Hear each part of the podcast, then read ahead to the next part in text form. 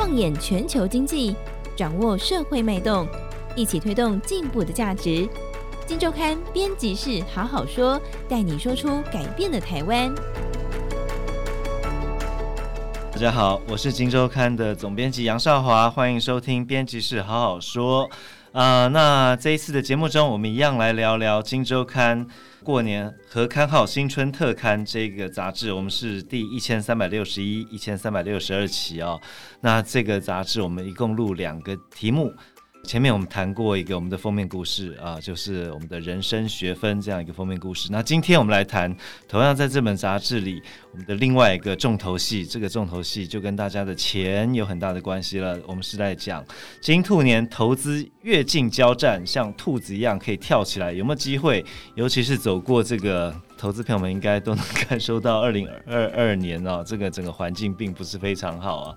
呃，不止台股啦，全球股市都一样啊，跌得惨兮兮的。在通膨，在美国升息的这个资金派对结束，然后资金紧缩的这个压力底下，大家都是鼻青脸肿的，打到了我不知道是不是谷底，但至少希望兔年的时候能够跳起来一下，有没有机会呢？今天跟我们一起聊的是我们负责这个特气的同事，呃，我们的师姐，师姐好，大家好，师姐。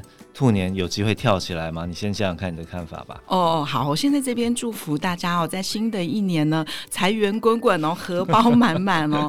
我们知道，就是二零二二年是有点辛苦的一年哦。对，很多人呢不但赔了钱哦，还把前两年大多头行情的、哦、都一次吐回去哦。对，真的蛮可怕的。所以大家都很关心呢，金兔年呢，大我们到底要怎么样投资理财，有没有机会赚到钱哦？那其实呢，我们这次也采访了好几位达人哦。那我们。要投资就是要顺势嘛，嗯、呃，像大多头行情的时候呢，大家就是要买这个成长股，对不对？我们就要冲冲冲。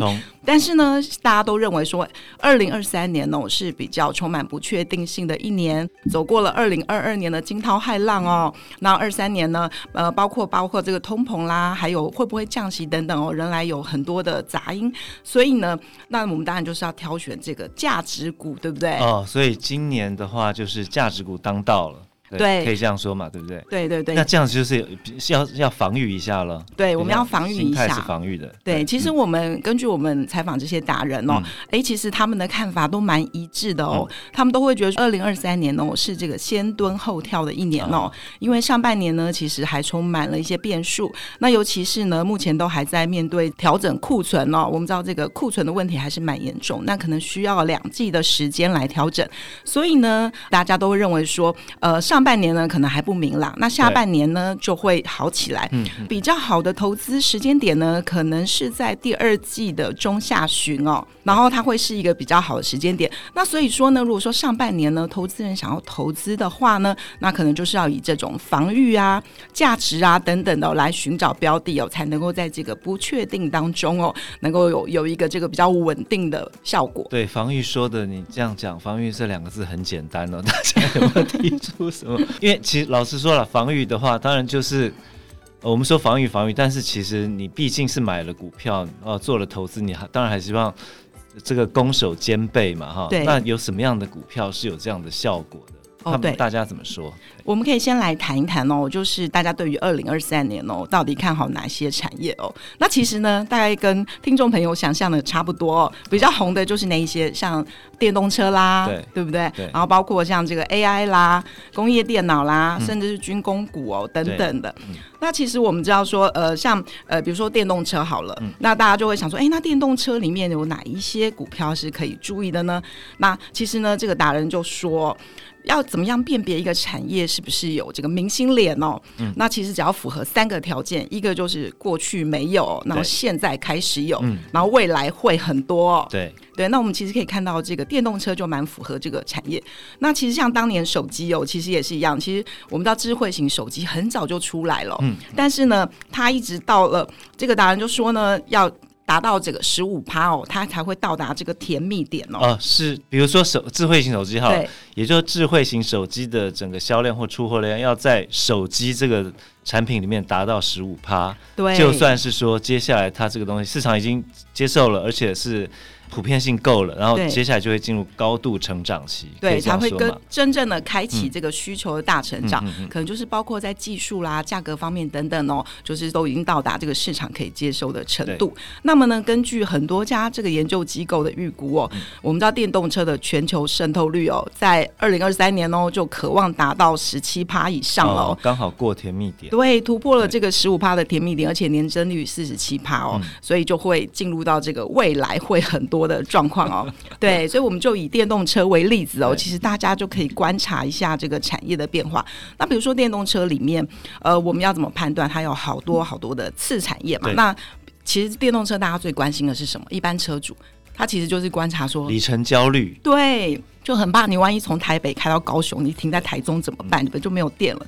所以呢，充电设备哦，是不是足够？是不是够快哦？就是会是大家很关心的一个事情。所以呢，就你在做产业的判断的时候呢，你也可以往这个方向来考虑。嗯哼。那我们知道说啊，股票真的很多档。那我们到底应该怎么样来研究、来选择呢？尤其是在现在这个环境不是很好的时候，那其实呢，达人就提供了一个他的 paper，就是说呢，其实我们知道这个月 K D 哦，呃，有某种程度上对长线来说，它有一个很指标的意义。所以像达人就会很观察这个月 K D 出现黄金交叉跟死亡交叉哦，可能就是它长多的一个起点，或者可能是长攻的起跌点哦。那比如说呢，二二年的时候，指数还在一万七千点的时候，月初年初的时候了哈，二二年年初就是差不多一年前的时候。对对，那其实那个月有出现黄金交叉的个股只有二十一档。哦，就告诉我们高处不胜寒呐、啊，欸、对不对？就指数在呃，大家的位阶都挺高的，对，股价都高了。嗯、不过呢，到了万四哦，也就是年底的时候，已经有两百七十二档出现月 K D 黄金交叉，这表示什么？因为跌很多了嘛，嗯、所以呢，台股的台股的长多行情哦，可能也在酝酿。开始哦，对，但是当然我们知道这个月 K D 黄金交叉股票很多，你投资人当然不可能全部都买进嘛。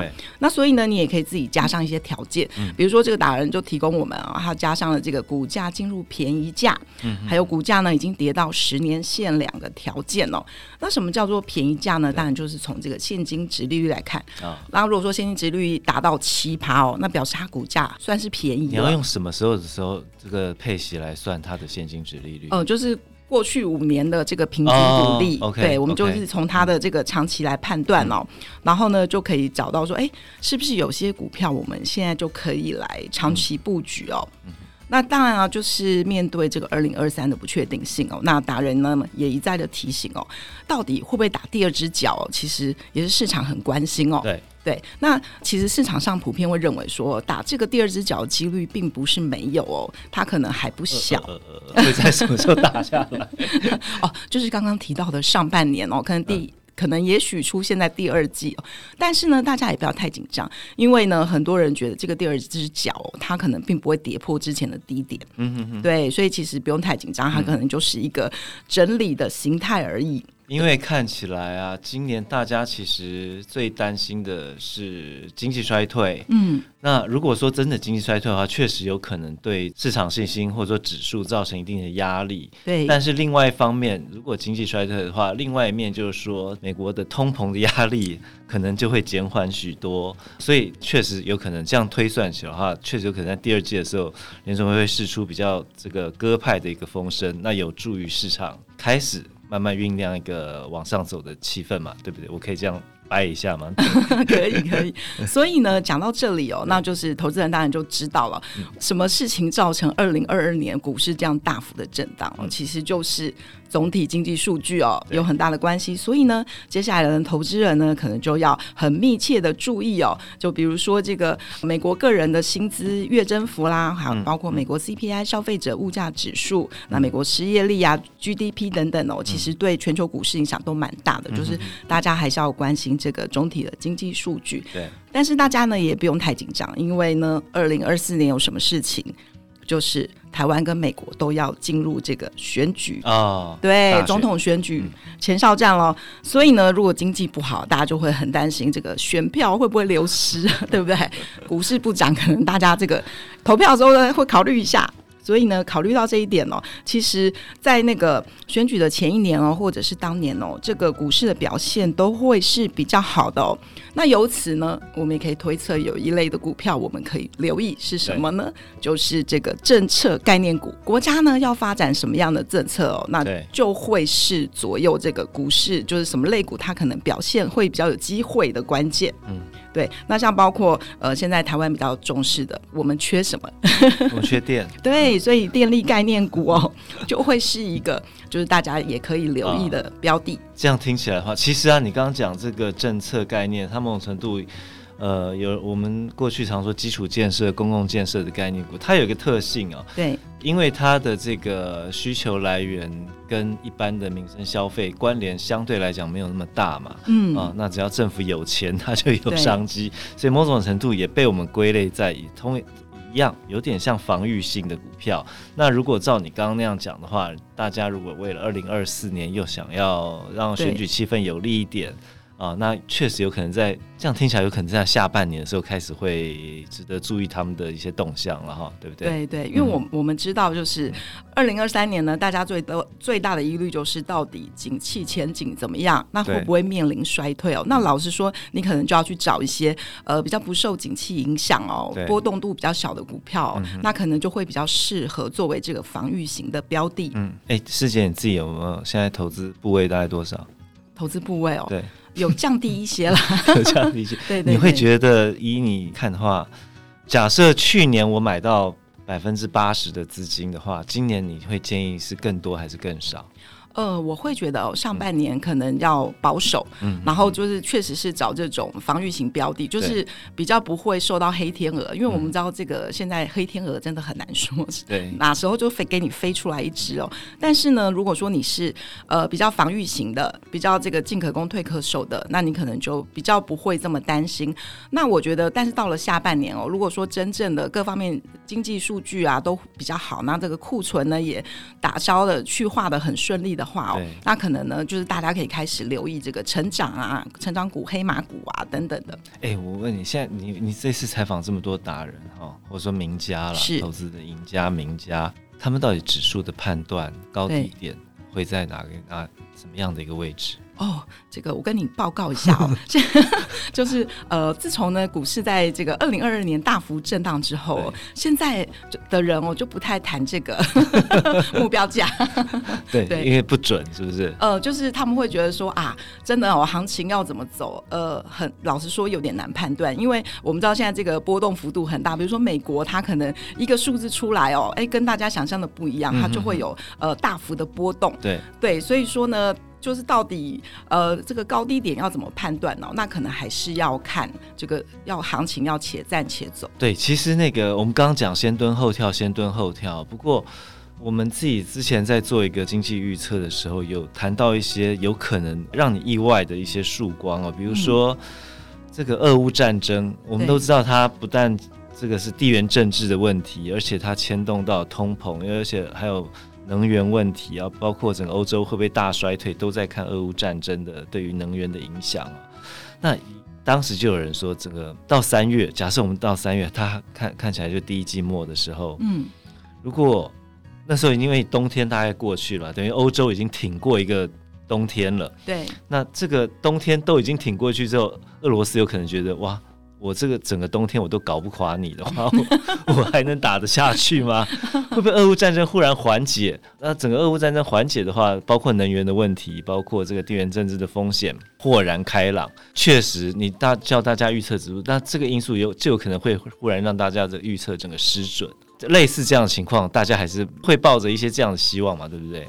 对这个俄乌战争哦，真的很难说。我都还记得二零二二年哦，这个开打的时候，对，那我想说，哎，打个几天，不是大家都说打个几天就结束了？俄罗斯这么大，对，对，结果没想到，哎，过了几个月，现在就一年了耶。对对对，对，所以这个世事多变化哦。那有的时候，呃，我记得就是之前我们有采访一位长线投资人哦，他不是也有提到说，这个当市场共识哦达成百分之八十的时候，那可能那百分之八十很容易是错误的。哦，真的哈，哦。对对对。对所以那个笑宇，你你有买股票吗？有啊，有。那你去年赚还赔？赔，但是你知道，我采访另外一个投资达人，他说，如果去年投资报酬是负二十以下，嗯，你就是人生胜利组。所以你是胜利组，啊，我是胜利组，因为去年大盘就跌了两成，如果你能打败大盘的话，就是不得了了，你应该去操盘，我觉得很欣慰，哦，真的，啊。好了，那你怎么看今年？你自己你自己有买更多吗？最近还是？有，因为景气灯号不是蓝灯吗？对，所以就想说，哎、欸，那这时候应该可以赶快进场哦。好，那如果笑鱼还有在加码的话，我觉得大家确实还可以再等一下，因为市场共识还没有到大家都悲观的时候。然后开个玩笑，开玩笑。不过在这一期杂志中，确实我们很诚意的访问了许多的这个名家达人，那他们也很认真的、很负责的告诉我们一些他们的看法。过年期间，大家。